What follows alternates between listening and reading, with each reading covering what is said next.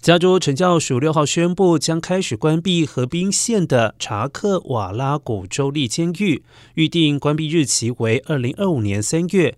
这是加州政府着手关闭的第三座监狱。官员表示，目前仍在计划在另外六个监狱进行裁员，包括了沙加缅度县的一个女子监狱。